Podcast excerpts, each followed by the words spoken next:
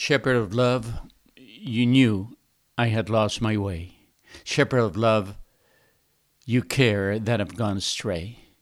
Shepherd of love, Savior, Lord and guide, Shepherd of love, forever I'll stay by your side. Hello, welcome. These are wonderful words that remind us of some of the Psalms that we will be reading this week. Join us in our daily reading of the Holy Scriptures that we call five times five times five, five minutes a day, five days a week, and five years, the whole Bible. And you can register free of charge and receive it on your phone or your computer in English or Spanish, audio or in written form. www.dot uh, 5 times 5 times 5 Bible.com and register free of charge and join us. This is this theme of Psalm 80, Shepherd of Love. Today, we're reading that uh, wonderful psalm three times. The refrain in this song is Restore us, O God. Make your face shine on us, for we that we may be saved. This is repeated in verses 3, 7, and 19. This is God's mercy in full action. And this is one of God's specialties to restore. What was lost in the Garden of Eden, what Israel rejected in Exodus 19, God restores by the indwelling power of the Holy Spirit. This is what reconciliation is all about. And His grace not only allows us to be reconciled with Him, but it also enables us to forgive and be forgiven.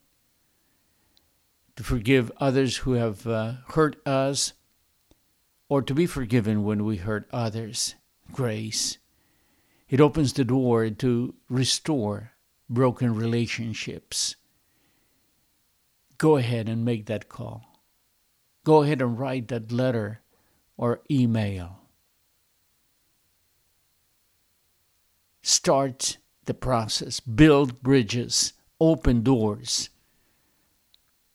When done in a spirit of humility, with a humble heart, Galatians chapter 6, verses 1 and 2 it brings peace. And if the other person does not respond immediately, do not despair. God has had patience with you. Have patience with them. You have done your part. You have done what the Lord has said.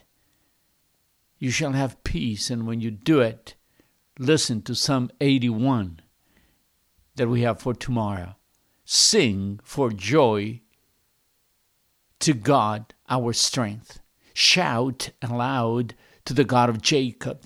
Begin the music, strike the timbrel, play the melodious harp and lyre. Sing for joy.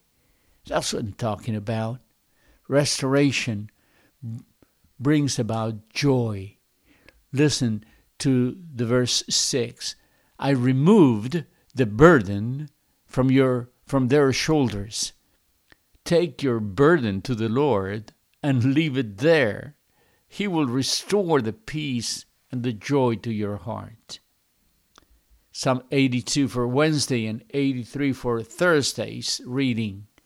This is a mandate from the highest court, even above the Supreme Court of the United States. This is God's verdict community service, but with an important difference. Community service, as also known as restitution, is a form of punishment intended to benefit the community that has been somehow harmed by the offender's crime. Judges often uh, order offenders to perform community service in addition to or instead of other forms of punishment such as incarceration or fines or probation.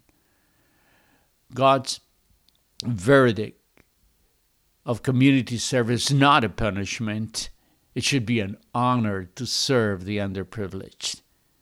Verses 3 and 4 of Psalm 82 defend the weak and the fatherless, uphold the cause of the poor and the, of the oppressed, rescue the weak and the needy. In Psalm 82, God speaks against social injustice. And in the next Psalm, eh, Psalm 83, God is silent, and the writer calls on the Lord to take action against the enemy so that the enemy would finally acknowledge the God of Israel. Chapter 83 of the book of Psalms, verse 18 Let him know that you, whose name is the Lord, that you alone are the most high over all of the earth.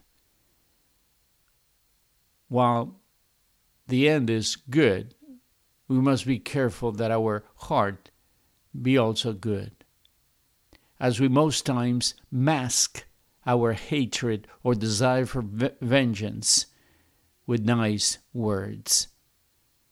Ask a husband or a wife whose life partner cheated on him or her. Ask a grown man whose mother or father disappeared from his or his life when he was a little boy and he kept waiting for the phone call or for the hug. When they have not healed, wounds not healed, they get infected. And many times we cover them up with a band aid of prayer. Is that you, dear listener? Let go. Open your heart to your pastor or a counselor or a close friend, spiritual friend. Take it to the cross and leave it there. Once you start the process of healing, you'll finally experience the joy of the presence of the Lord. And this is so vividly portrayed in Psalm 84, one of my favorite Psalms.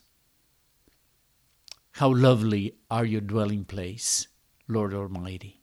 My soul yearns, even faints, for the courts of the Lord. My heart and my flesh cry out for the living God. Psalm 84 drips with emotions. The psalmist experiences the presence of God. Beyond the theology and the proper doctrine in this passage. He is fully there. His heart, his emotions, his mind is fully there. In his book, Eternity is Now in Session, John Ortberg speaks of our efforts to share the good news of the gospel so that people from down here can get up there when they die. However, he reminds us that the good news Jesus preached would have up there come down here. Listen to Matthew 4:17. From that time Jesus began to preach, repent, for the kingdom of heaven has come near. Mark 1:15. The time has come, he said. The kingdom of God has come near. Repent and believe the good news.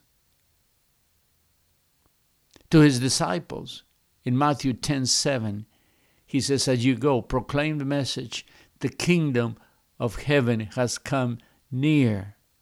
The message was not as much about going up there, but to experience God's kingdom down here.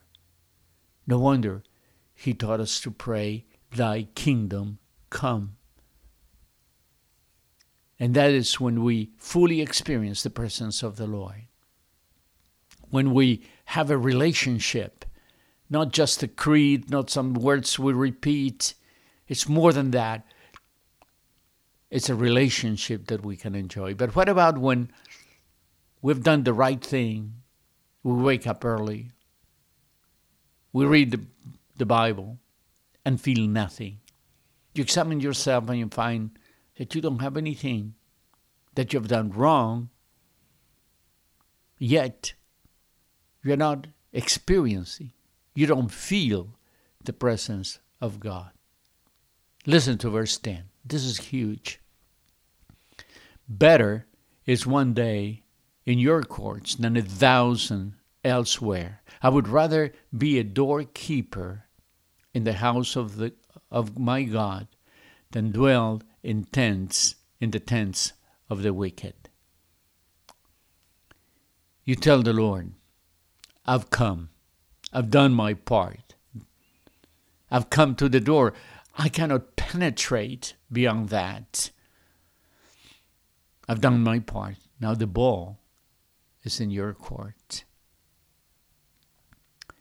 He often reminds us this way by his silence, by the lack of experience, that we have been called to a walk of faith, not of feelings or experiences. Enjoy it when it happens. Seek it with your heart. It's a gift of grace. But don't dismay when the feelings are not there. Remember one of the most repeated statements in the Bible the righteous, the just, the justified shall walk by faith. And it's by faith that we receive the gift of salvation. I am so encouraged to share the words so people can come to know the Lord, the words of the repentant sinner.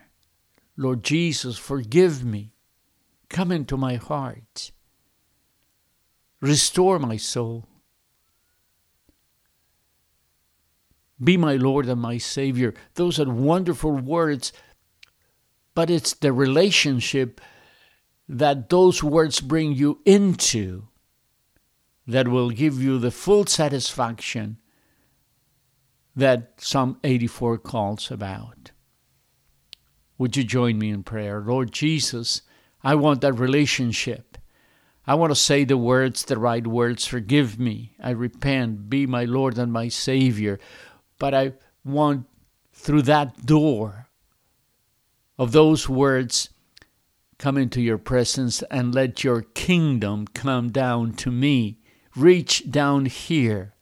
Establish your kingdom within my heart and be my Lord and my Savior. Amen.